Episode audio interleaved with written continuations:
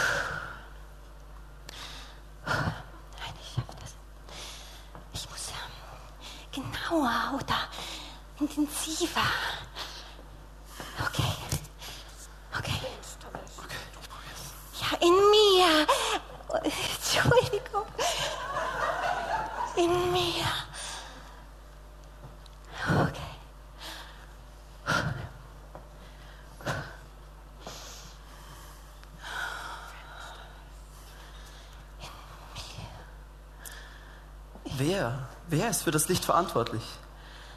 Nee, das passt nicht. Hm.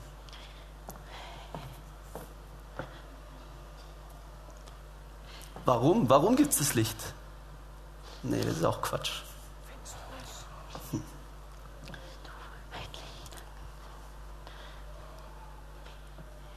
Jetzt ich's. Woher kommt das Licht? Wobei. Okay, jetzt hab ich's. In mir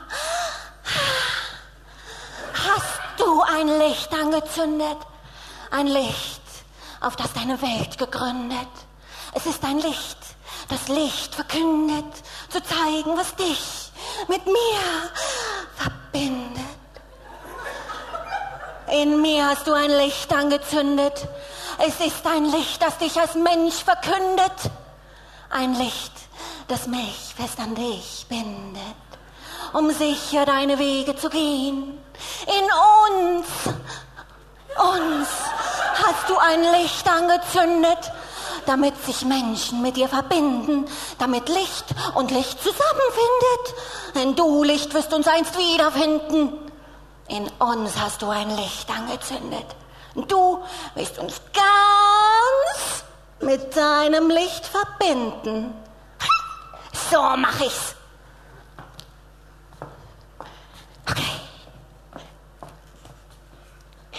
Wie mächtig ist die Finsternis.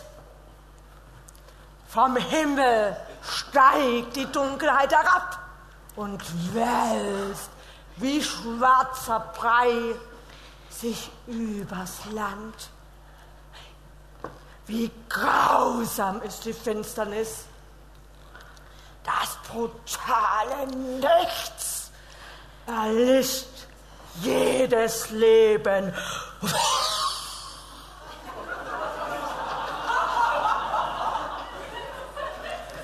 Wie schweigsam ist die Finsternis, die kühle Totenstille, versiegelt, watteweich, ein jedes Ohr.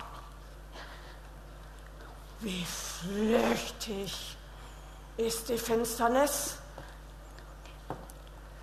die frühe Dämmerung illuminiert den Ozean der Nacht. Der nächste bitte. Okay, ich probier's.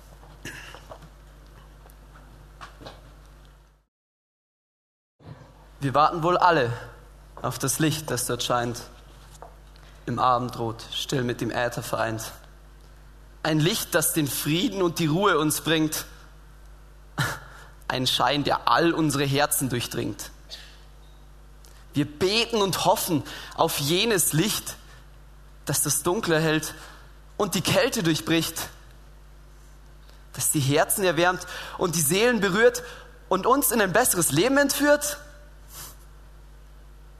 Wir warten ohne Hoffnung. Das Licht gibt es wohl, das die Menschen erwärmt und uns Fried bringen soll. Nur sucht man am Äther vergebens nach ihm. Der nächste bitte.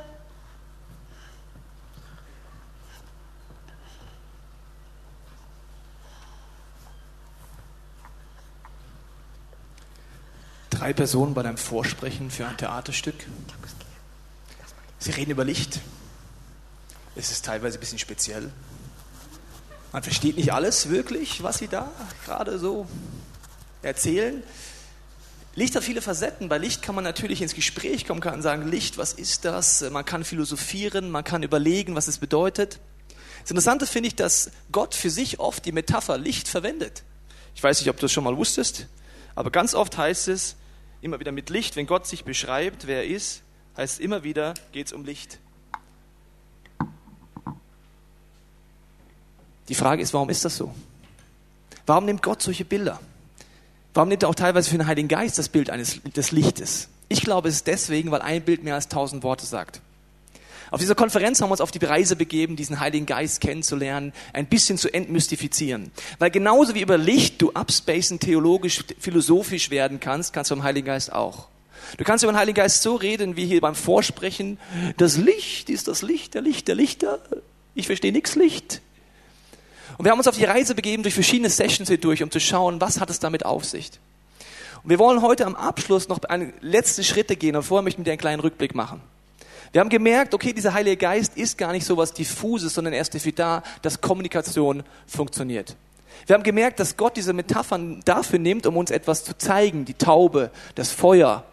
All diese Bilder, die verwendet werden, waren dafür da, dass ich etwas besser verstehe. Und wenn Gott sagt, er ist das Licht, dann auch, damit ich etwas besser verstehe. Nur mal einen kleinen Startgedanken. Licht an sich siehst du nicht. Ist dir das aufgefallen? Ich mache dir ein Beispiel. Die Sonne leuchtet in das Weltall rein. Das Weltall ist aber schwarz. Das Einzige, was du siehst, sind Planeten, die die Sonne reflektieren. Licht an sich siehst du nicht, aber Reflexion siehst du. So ein bisschen mit dem Gott, im Heiligen Geist, den siehst du nicht, aber die Reflexion Gottes in deinem Leben, die kann man sehen. In den ganzen Sessions ging es immer wieder darum, zu erkennen, dass du ein Teil dieser Geschichte ist, die Gott schreiben möchte. Wir haben verschiedene Treffpunkte gehabt mit dem Heiligen Geist, deine Workshops. Und ich weiß nicht, was für dich der intensivste Moment war. Es ist wahrscheinlich sehr unterschiedlich, ob es die Worship Night war oder andere Punkte. Aber ich glaube, jeder von uns hat neue Aspekte kennengelernt von diesem Heiligen Geist. Und ich glaube und ich hoffe, dass das nicht der Finalpunkt ist für dich, sondern dass es wie ein Startpunkt ist. Ich glaube, diese Heilige Geist, da gibt es immer mehr zu entdecken. Gott sagt mal, man soll sich kein Bild von ihm machen. Warum sagt er das? Das ist ein Gebot. Man kann denken, naja, das ist ja einfach, ich soll jetzt nicht so eine Statue bauen. Machen wir ja nicht. Aber was wir machen in unseren Köpfen, bauen wir doch immer wieder Gottes Statuen, Gottes Bilder auf. Und die können sehr fix sein. Und Gott sagt, mach kein fixes Bild von mir. Auch wenn du im Heiligen Geist dich beschäftigst. Dann hast du verschiedene Messages bekommen hier, da kannst du denken, jetzt habe ich den Heiligen Geist verstanden. Ich möchte dich nicht enttäuschen, aber das wird nie komplett funktionieren. Wenn du mal bei Gott bist in der Ewigkeit, dann wirst du merken, aha, das gibt's noch und die Facette, wie beim Licht man immer Neues entdecken kann, kann man bei Gott immer Neues entdecken. Und deswegen ist wichtig, kein fixes Bild im Kopf zu haben, sondern sagen, Gott, ich fange an diesem Punkt an und ich suche weiter. Bei diesen Geistesgaben, ich werde weiter suchen, ich werde Schritte gehen, ich werde praktisch werden. Ich glaube, das ist sehr wichtig, dass man das weiß, dass hier dieses Camp, diese Konferenz nur ein Startpunkt ist für dein Leben, was kommt Montagnachmittag, Dienstag, Mittwoch, Donnerstag. Und genauso wie es verschiedene Facetten zu entdecken, ich gesagt habe, es ist kein fixes Bild, so ist es mit dem Heiligen Geist eben auch. Es gibt immer Neues zu entdecken und diese Facetten zu entdecken und am Ende vom Tag bleibt es doch immer ein bisschen mythisch. Mystisch.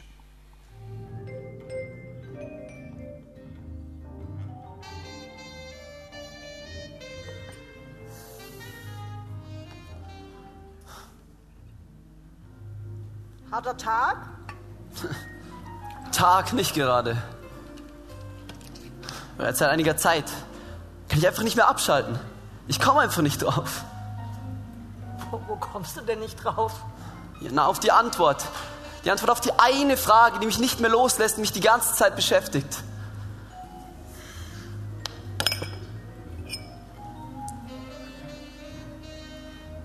Worauf kommst du denn nicht?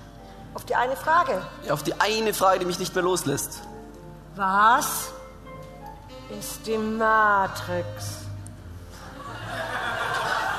Nein, nein, die Frage, die Frage, die mich beschäftigt, ist eine ganz andere.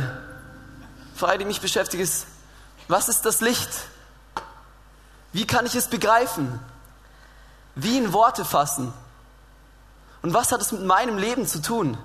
Na, Es sind wohl tausend unbeantwortete Fragen und nicht nur eine. da ist es wohl einfach dir zu, zu erklären, was die Matrix ist. Na, jetzt im Ernst mal. Ich denke, ich kann dir da weiterhelfen. Als Barkeeper kommen an, meine, an meinen Tresen so einige Menschen und da erfa- erfahre ich Dinge, Dinge, die ich wissen will und Dinge, die ich lieber nicht wissen will. Und eins sage ich dir, du bist nicht der Einzige, der auf der Suche nach dem Licht ist. Erst letzte Woche war eine Frau im besten Alter hier, die erzählte, sie habe das Licht für sich entdeckt. Es war wie ein Gentleman, der um sie geworben hat. Sie beschrieb es wie der sanfte Strahl am Morgen von der Sonne, die sie so ganz liebevoll weckt. Wofür ist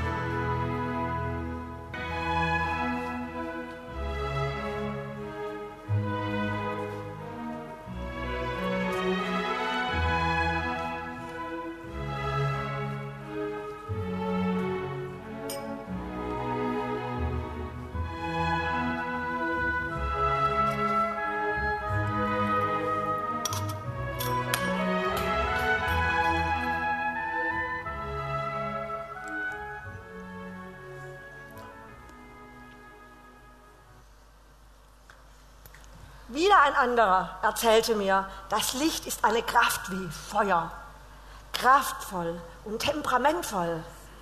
Feuer, das ist doch nichts Positives. Feuer zerstört. Es ist aber wie die Leidenschaft in seinem Herzen, die Leidenschaft, die ihm die, Kra die Kraft gibt, jeden Tag neu zu leben. Ach so. sein wird.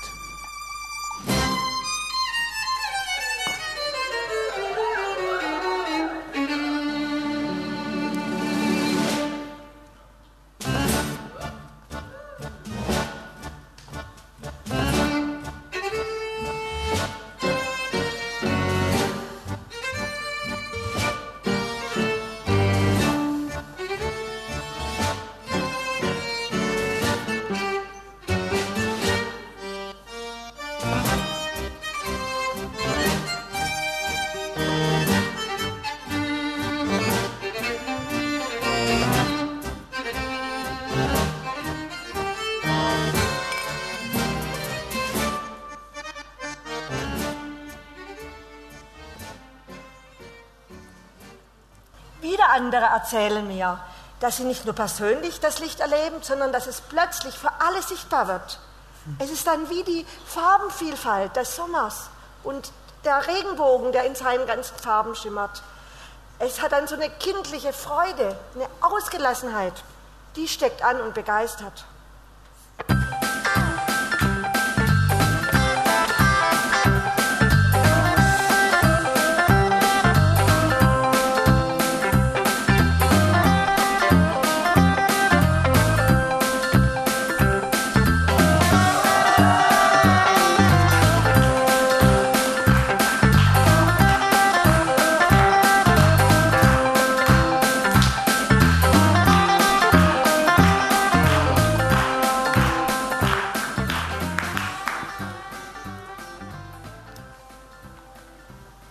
Soll ich dir erzählen, wie ich das Licht erlebt habe?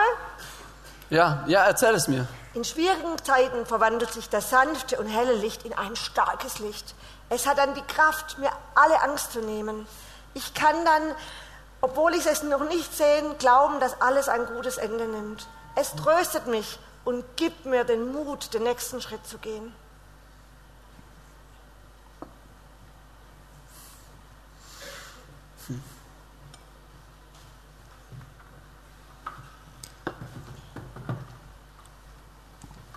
Warum nimmt Gott solche Bilder? Wie das Licht. So was Komplexes, teilweise Verwirrendes, wie ein Sonnenstrahl, wie ein warmer Sonnenstrahl, wie das Feuer, wie Leidenschaft. Genau wie in den letzten Sessions hast du mitgehört, wie der Heilige Geist so vielfältig ist. Wir haben ja schon entdeckt, dass das nicht ist, um dich zu verwirren, sondern uns immer wieder das Blickfeld aufzumachen, zu sagen, schau mal, ich bin Gott. Hallo, ich bin Gott. Hast du verstanden, was das heißt? Ich bin unfassbar. Ich bin eine, so groß, das kannst du in deinem Hirn nicht greifen. Deine Synapsen müssten alle komplett implodieren. Dein Hirn müsste in eine Unendlichkeit wachsen, um Gott zu durchdringen. Trotzdem denken wir im Glauben immer wieder, wir sind schnell an dem Punkt, wir haben etwas verstanden. Weißt du, wie man messen kann, was du verstanden hast an diesem, dieser Konferenz? Du müsstest in drei Monaten gucken, wie viel ist in deinem Leben angekommen. Das hättest du nach der Definition von Jesus verstanden. Es gibt eine Stelle, wo Jesus äh, zu seinen Jüngern redet und dort sagt er Folgendes. Er sagt, es war an dem Abend jenes ersten Tages der neunten Woche. Die Jünger hatten solche Angst vor den Juden, dass sie sich in die Türen des Raumes, in dem sie beisammen waren, verschlossen hielten. Also kurz nach dem Tod von Jesus. Mit einem Mal kam Jesus, trat in ihre Mitte und grüßte sie mit den Worten, Friede sei mit euch. Das ist übrigens das Wichtigste, was du brauchst, wenn du Angst hast. Friede. Dann zeigte er ihnen seine Hände und seine Seite. Als die Jünger den Herrn sahen, wurden sie froh. Friede sei mit euch, sagte Jesus noch einmal zu ihnen. Wie der Vater mich gesandt hat, so sende ich jetzt euch. Und er hauchte sie an und sagte, empfangt den Heiligen Geist.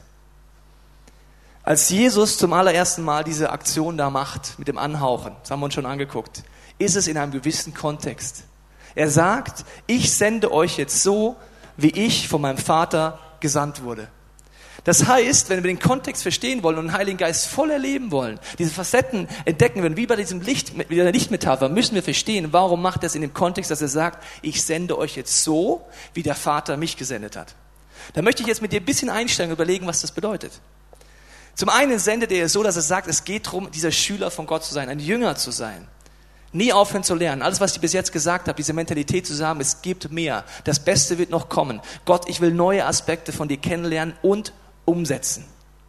Darum ging es Jesus, ein Schüler zu werden. Das war ein Teil dieser Grundsendung. Aber ein Teil dieser Grundsendung war auch, dass man ein Grenzensprenger wird, im wahrsten Sinne des Wortes. Ich lese dir das mal kurz vor. Apostelgeschichte 1, Vers 8. Aber wenn der Heilige Geist auf euch herabkommt, jetzt kommt der Punkt, warum er auf euch herabkommt. Seid ihr dabei? Ja? Werdet ihr mit seiner Kraft ausgerüstet werden? Wow, Geistesgaben, Zeichen, Wunder, come on. Wozu? Und das wird euch dazu befähigen, meine Zeugen zu sein. Also keine Konferenzen, nicht von Kick zu Kick, nicht von Erfüllung zu Erfüllung, nicht für easy peasy Christ sein, nicht für ein gutes Gefühl. Aha. Zeugen sein in Jerusalem, in ganz Judäa und Samarien und überall sonst auf der Erde, selbst in den entfernten Gegenden der Erde. Der Heilige Geist kommt in einem Kontext. Wenn ich den vergesse, vergesse ich auch, warum der Heilige Geist da ist und ich werde ihn nie in den Dimensionen erleben, was die Bibel dir verspricht. Der Kontext ist, ich sende euch als meine Zeugen. Ihr seid diejenigen, durch die ich ab heute wirken möchte. Ich gebe euch Gaben, ich gebe euch Fähigkeiten, ich gebe euch Talente, um durch euch durch Menschen mit mir bekannt zu machen. Wenn du eine Geistesgabe aus diesem Kontext rausnimmst, geistliche Autorität haben möchtest, außerhalb dieses Kontextes, wird es nicht funktionieren. Entscheidend ist, dass hier die Grenzen gesprengt sind. Das heißt zunächst in Jerusalem, die erste Grenze, dann ganz Judäa, nächste Grenze gesprengt, Samarien, nächste Grenze gesprengt und dann in die ganze Welt, no limits. Die Frage ist, wie hat das dann bei den Jüngern geklappt? War das dann so, ja, kurz ein, eine Session auf so einer Konferenz, Holy Spirit Movie Teil 1, Pfingsten, wir beten, der Heilige Geist kommt und bumm, die, die Grenzen sind einfach weg und jetzt ist einfach easy, let's go. Dieses Grenzensprengen hat sie ans Limit gebracht. Das ist, wenn du jedes Mal diese Mentalität hast, ich gehe einen neuen Schritt im Glauben, ich probiere etwas Neues aus. Ich war begeistert gestern Abend, wie viele Leute füreinander gebetet haben. Das ist so ein Schritt. Und das bringt dich ans Limit. Jemand, wenn du das etwas zum ersten Mal machst, bringst du dich ans Limit. Diese Konferenz hat mich ans Limit gebracht. Warum? Es ist die erste Konferenz in meinem Leben. Die zweite Konferenz in meinem Leben wird ganz anders sein. Aber das ist wie eine neue Grenze, die in meinem Leben, in unserer Kirche gesprengt wird. Das ist wie von Jerusalem dann auf Judäa nach Samarien und irgendwann die ganze Welt. Das ist die Mentalität, die die Jünger haben. Und es kostet sie etwas, diese Schritte zu gehen. Es kostet dich auch etwas, dir Gott zur Verfügung zu stellen. Nämlich jedes Mal diesen Schritt zu gehen und etwas zu wagen. Diese Grenzensprenger haben diese Grenzen deswegen gesprengt, weil sie gesagt haben, wir wollen deine Zeugen sein, wir wollen, dass deine Ideen umgesetzt werden. Der nächste Punkt dieser Sendung ist, dass Jesus sagt, ich rüste euch mit der gleichen Autorität aus, die ich habe. Da möchte ich kurz vorlesen, was das bedeutet. In Lukas 4 fängt Jesus das allererste Mal so richtig an zu preachen und dann nimmt er so eine alte Buchrolle aus dem ersten Teil der Bibel und erklärt kurz, was das heißt, welche Sendung er hat. Und hast du noch eine Erinnerung, wie der Vater mich gesendet hat? So sende ich euch. Also welcome in your life. Ich lese dir jetzt mal vor, was Jesus der Meinung ist, was mit dir passiert. Der Geist des Herrn ruht auf mir, denn der Herr hat mich gesalbt. Er hat mich gesandt mit dem Auftrag, den Armen gute Botschaft zu bringen, den Gefangenen zu verkünden, dass sie frei sein sollen und den Blinden, dass sie sehen werden, den Unterdrückten die Freiheit zu bringen und ein Ja der Gnade des Herrn auszurufen. Jesus rollte die Buchrolle zusammen, gab sie dem Synagogendiener zurück und setzte sich. Alle in der Synagoge sahen ihn gespannt an. Er begann zu reden. Heute hat sich dieses Schriftwort erfüllt, sagte er zu ihnen. Ihr seid Zeugen. Das ist die Sendung von Jesus. Und er sagt jetzt, wie der Vater mich gesendet hat, sende ich euch. Das heißt, wir sind dafür da, diesen Lebenslauf des Heiligen Geistes weiterzuschreiben, Botschafter zu werden für diesen Gott. Den Armen die gute Nachricht zu bringen. Wer sind arme Menschen? Natürlich ist es materielle Armut, aber es ist auch körperliche Armut, seelische Armut, geistliche Armut. Ich durfte gestern Abend einem jungen Mann beten, der unter Depression leidet. Das ist eine geistliche Armut, wenn ich unter diese Schwere die ganze Zeit bin. Und er sagt, ihr seid diejenigen, wo es passiert. Ihr alle seid diejenigen, die, Armen helfen, dort rauszukommen, körperlich, seelisch, geistlich. Aber auch die Gefangenen.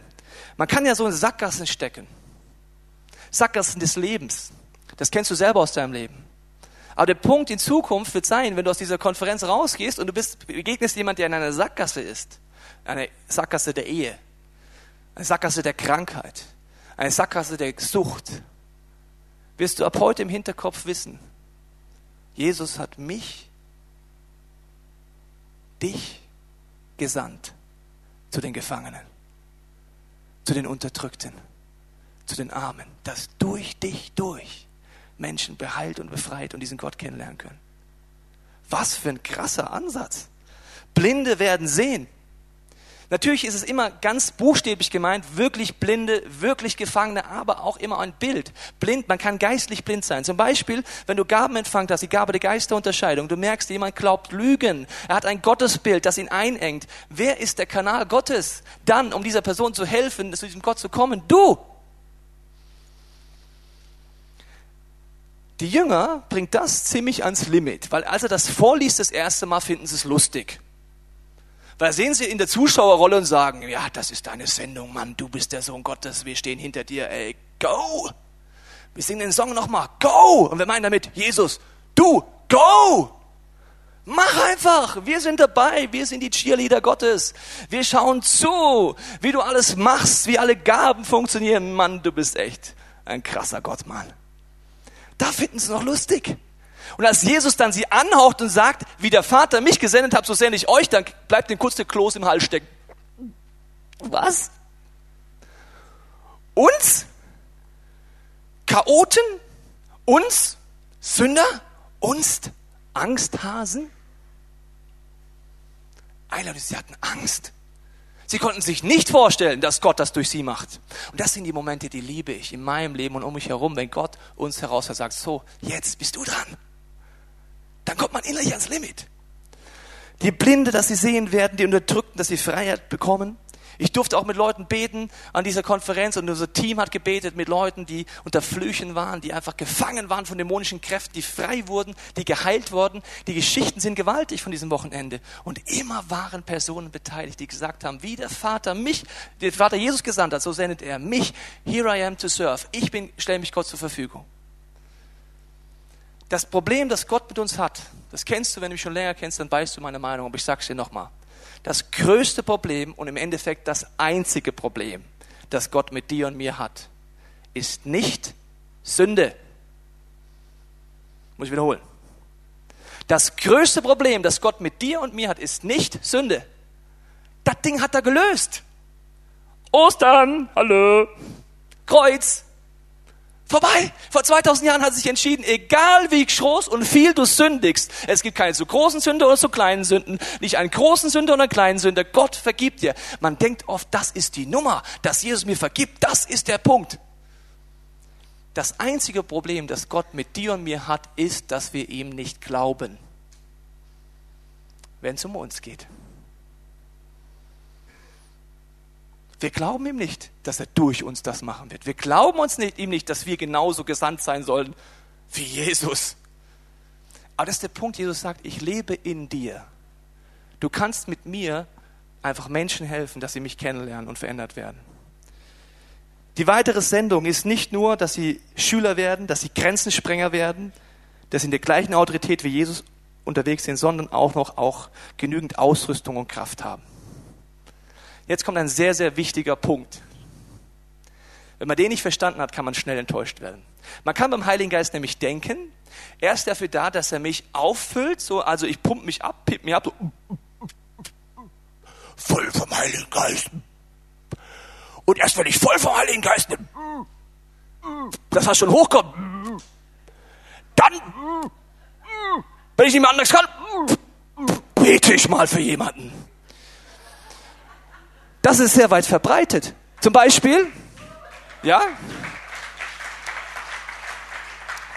wir denken oft, wir beten, Gott gib mir Kraft, in Klammern, bevor ich sie brauche. Das siehst du in der Bibel nie. Ich möchte sie kurz vergleichen mit Wasser. Könnte ich mal ein Wasser haben, bitte? Dankeschön. Wenn ich dieses Wasser hier mal nehme, das sind anderthalb Liter Wasser. Jesus vergleicht den Heiligen Geist ja auch mit Wasser, denn man Durst hat, dann trinkt man. Man sagt Mediziner, das solltest du am Tag trinken.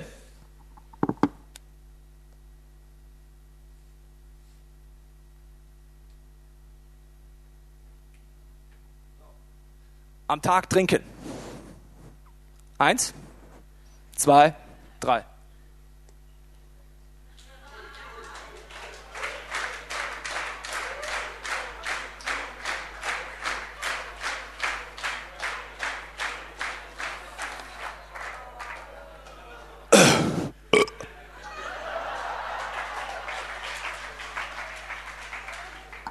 Vielleicht schaffst du, vielleicht schaffst du mehr als ich. Aber der Sinn des Trinkens ist, Durst zu löschen. Wenn du die Mentalität mit dem Trinken hättest, wie manche Menschen mit dem Heiligen Geist, würde sagen, das muss ich jetzt weghauen, ey. Und du wunderst, dass in deinem Leben nur so geistliche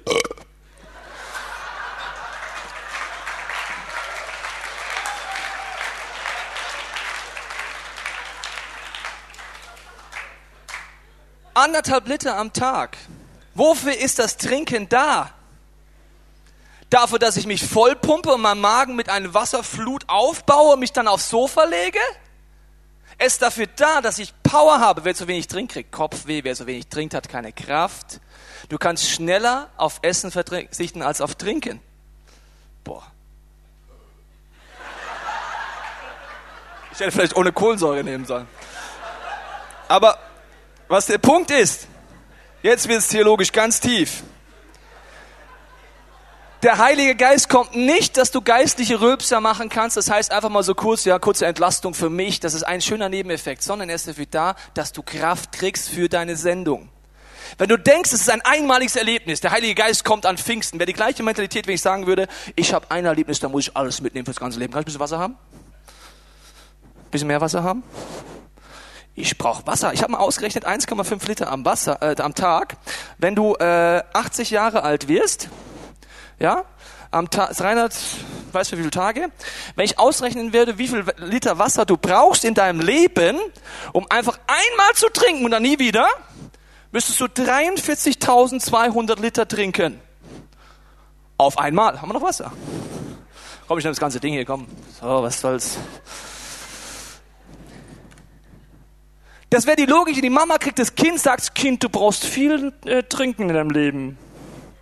ich pumpe jetzt 43.200 Liter in dich rein. Dann musst du nie wieder trinken. Das Kind würde implodieren.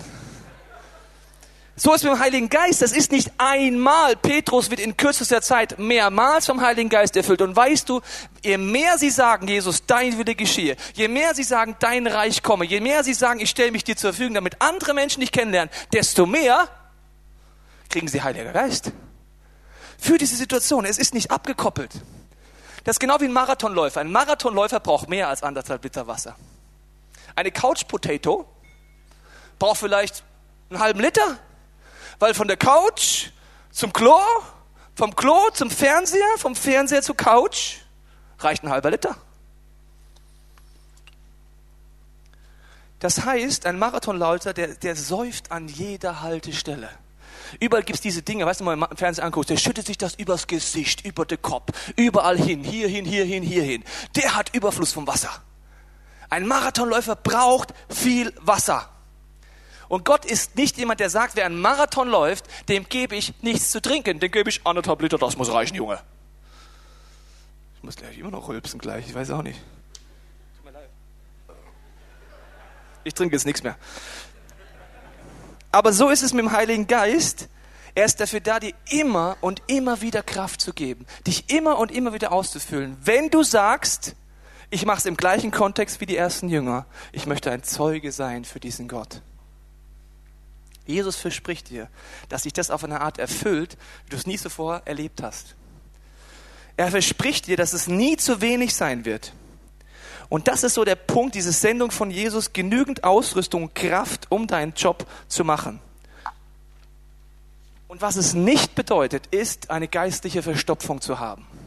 Eine geistliche Verstopfung würde bedeuten, ich trinke immer nur, aber es gibt keinen Abfluss. Das ist übrigens eine Foltermethode. Eine wirkliche Foltermethode ist, wenn man dazu, dich dazu bringt, dass du nicht mehr aufs Klo kannst. Das sind Schmerzen. Und wenn ich mein Christsein davon ablöse, dass ich ein Kanal für die Liebe Gottes werde, dass ich etwas bekomme und weitergebe, bekomme und weitergebe, wird dein Christsein frustrierend. Das Wasser wird nie im Überfluss da sein. Und du wirst wie so ein Konsumchrist sein, der einfach sagt, ich habe geistige Verstopfung. Das heißt, du wirst fetter und fetter ich brauche noch ein bisschen mehr Nahrung. Und irgendwann bist du der fetteste Christ Deutschlands auf deiner Couch. Ich weiß alles über Gott, über den Heiligen Geist. Aber ich glaube, ich verreck gleich, weil irgendwie habe ich zu viel auf den Rippen.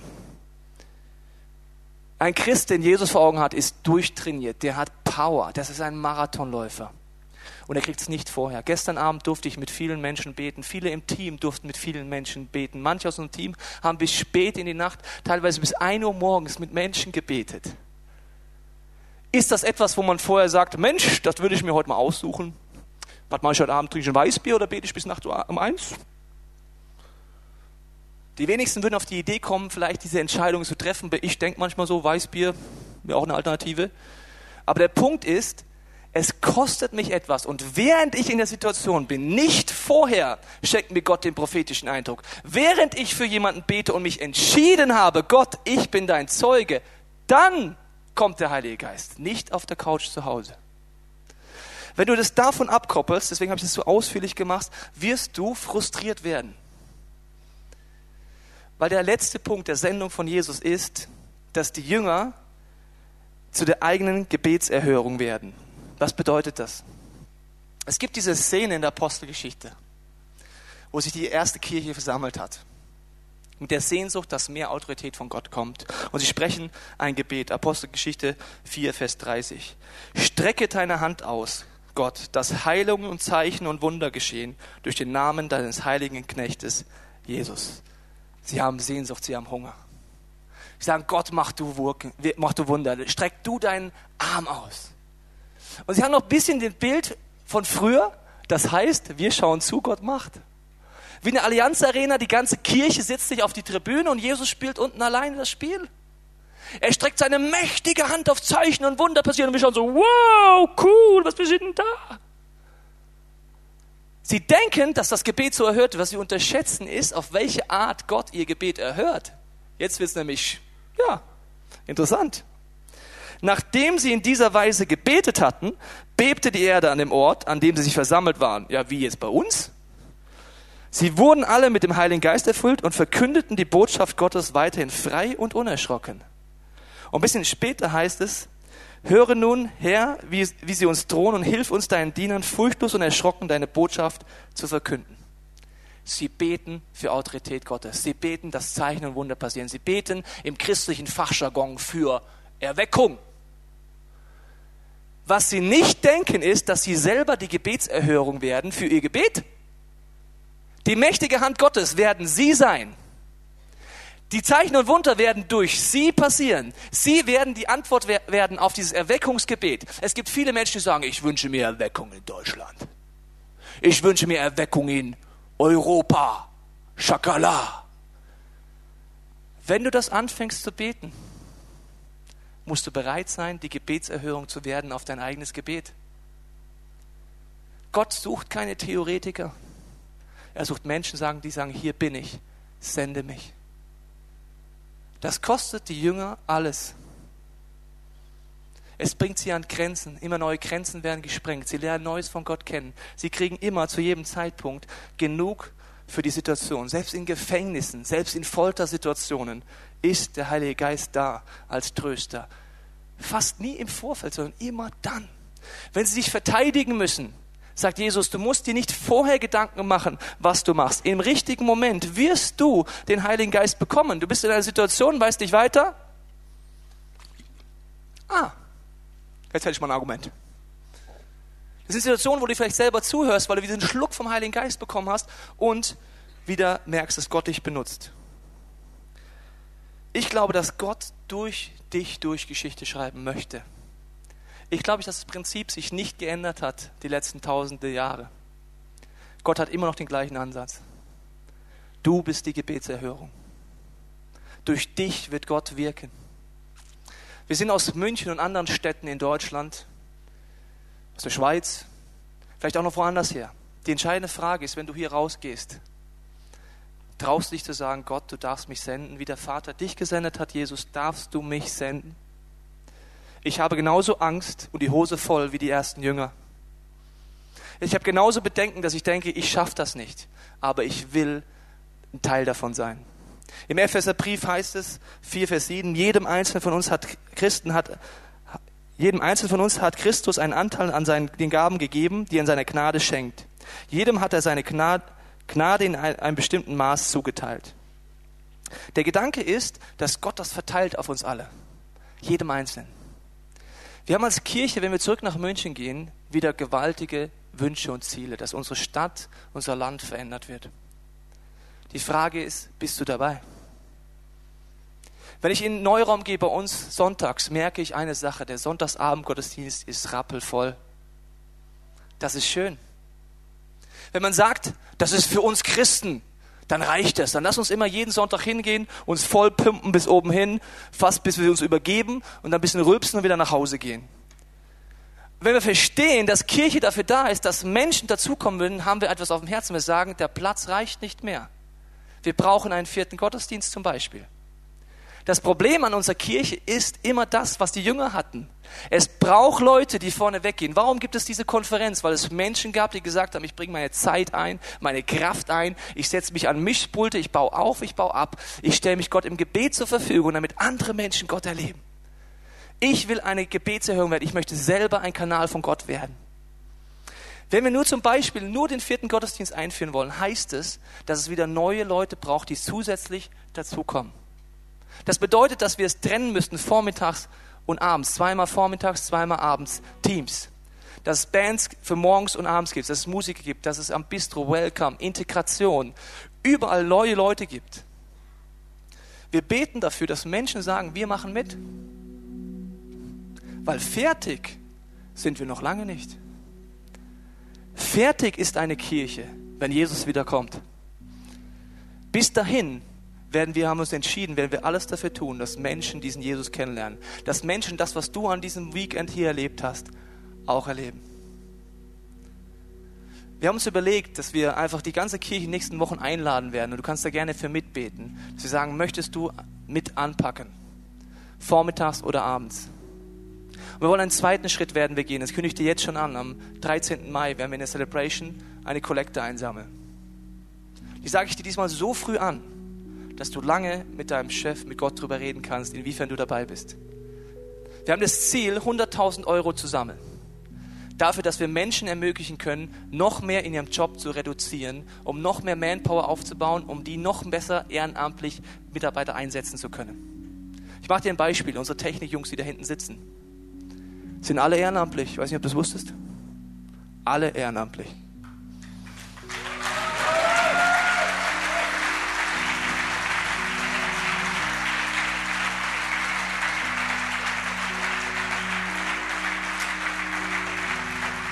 Sie haben teilweise im Job schon reduziert, ohne einen Cent zu bekommen. Aber wir wollen einen Weg finden, dass wir Leute anfangen, dass sie sagen können, wir wollen 400 Euro Jobs schaffen. Im ersten Schritt ist es nichts. Dass Leute ein, zwei Tage investieren können. Dass zum Beispiel unsere Techniker das überhaupt handeln können, einen Sonntag mit so vielen Teams aufzubauen. Die ersetzen keine Ehrenamtlichen, sondern die ermöglichen etwas. So ist im Integrationsbereich und überall wollen wir insgesamt 16 400 Euro Stellen schaffen. Das sind 100.000 Euro in einem Jahr. Das bedeutet, dass auch im Integrationsbereich Church Life, Social Acts, überall wollen wir, da mehr möglich ist. Das bedeutet eigentlich gar nicht viel. Ich möchte es mal kurz überlegen mit mir. Wir haben 1000 Leute im Gottesdienst. Wenn 1000 Leute nur theoretisch, es wird nicht so sein, aber wenn 1000 Leute sagen würden, jawohl, ich bin dabei, müsstest du 1,50 pro Woche zahlen. 1,50. Und 16 Leute könnten für ein Jahr im Job reduzieren und mehr Menschen würden dadurch Gott kennenlernen im Integrationsbereich, Worship-Leiter, die das auch ehrenamtlich machen, wo es irgendwann nicht mehr geht, das alles ehrenamtlich zu machen. Das sind Punkte, die ganz praktisch auf uns zukommen als Kirche. Schritte zu gehen. Du wirst dabei sein, da bin ich von überzeugt, auf irgendeine Art, wirst mitbeten. Aber an diesem Moment, ich habe es dir nur schon mal angekündigt, um mal ein bisschen schwanger zu gehen, einen Monat lang mit diesem Gedanken. An diesem Moment möchte ich aber einladen, einfach darüber nachzudenken, willst du jemand werden, der, wenn hier rausgeht, sagt, ich gehe in meine Stadt, dafür, dass Menschen verändert werden. Ich will ein Teil der Sendung werden. Ich will jemand sein, der immer erlebt, dass er genau genug von diesem Gott kriegt. Genau im Überfluss, dass er einfach sich einsetzen kann für diesen Gott.